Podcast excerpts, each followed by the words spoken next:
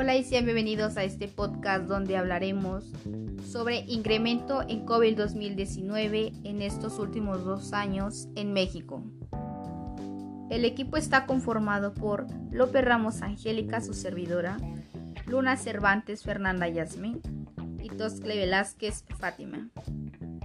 El incremento nos vamos a variar desde 20.000, 40.000 y 600.000 por fechas establecidas en contagios. Esta se establece la primera el 8 de junio del 2020. Casos 2.999. Promedio 3.810. 4 de octubre del 2020. Casos 3.712. Promedio 4.478.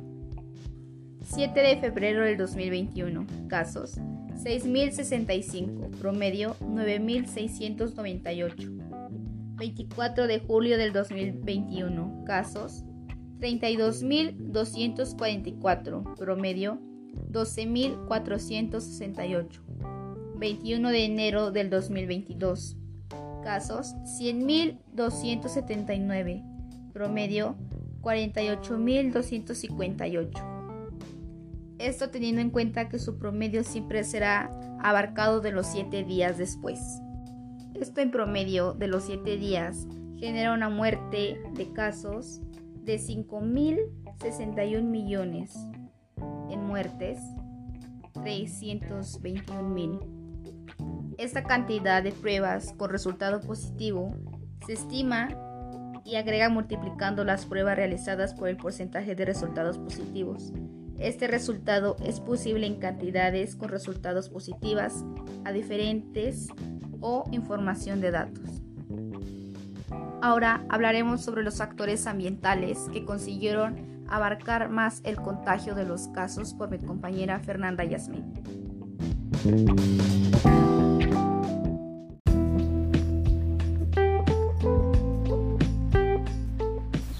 Las condiciones naturales del comportamiento atmosférico y sus transformaciones asociadas al cambio global juegan un rol significativo en la pandemia. Las relaciones entre la humedad, la temperatura y la supervivencia en superficies que favorecen la presencia del SARS-CoV-2 han sido dilucidadas a lo largo de la experiencia de la pandemia. En cuanto a la viabilidad en superficies, el virus sobrevive a temperaturas de hasta 4 grados centígrados y es estable en un rango de pH de 3 a 10 en temperatura ambiente. Las condiciones climáticas, meteorológicas y ambientales no son las principales causas de la primera ola de la pandemia del COVID-19. Sin embargo, sigue habiendo dudas sobre si factores como la temperatura, la humedad, la calidad del aire y la luz ultravioleta pueden influir en la propagación del virus del SARS-CoV-2 y la enfermedad COVID-19 que causa. Muchas infecciones respiratorias virales, como la gripe, tienen picos de prevalencia estacional y otras sensibilidades ambientales o meteorológicas. Por lo tanto, la transmisión del SARS-CoV-2 o la gravedad del COVID-19 también podría repetir estos patrones y las condiciones ambientales podrían influir en dónde y cuándo ocurrirá la reaparición de la enfermedad y qué tan grave puede ser. Existe creciente evidencia científica de que la contaminación del aire incrementa el riesgo de agravamiento de la enfermedad COVID-19 y continúa como tema de investigación con el objetivo de generar las mejores medidas de prevención.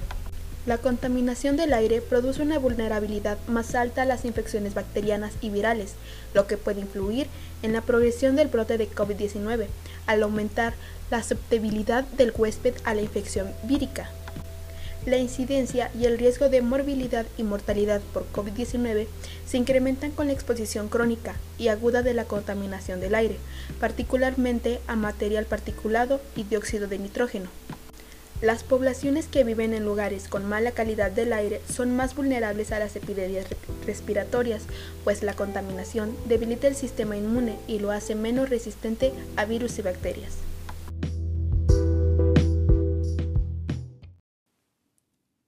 Nuestra compañera Fátima presentará los porcentajes en contagios como más información sobre estadísticas. Informes tecnológicos diario del COVID-19.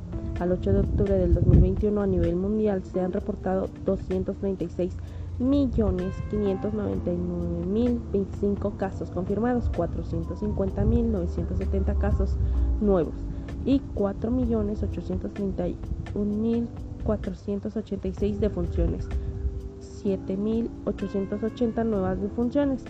En las últimas 24 horas se reportan 450.970 casos y 7.880 defunciones. A nivel global, la letalidad global es del 2%. La OMS clasifica su distribución de casos por regiones. El análisis nacional contempla a todos los casos sospechosos totales de enfermedades respiratorias viral, casos sospechosos sin muestra, sin posibilidades de resultado y sospechosos con muestra, los casos y defunciones con asociación o dictaminación clínica epidemiológica desde la semana epidemiológica 1 del 2020 a 40 del 2021. La variable de ocasiones de dictaminación clínica epidemiológica al COVID-19 se Bueno, y damos las gracias por escuchar este podcast sobre estadísticas de COVID 2019. Damos un agradecimiento y será un hasta luego. Gracias.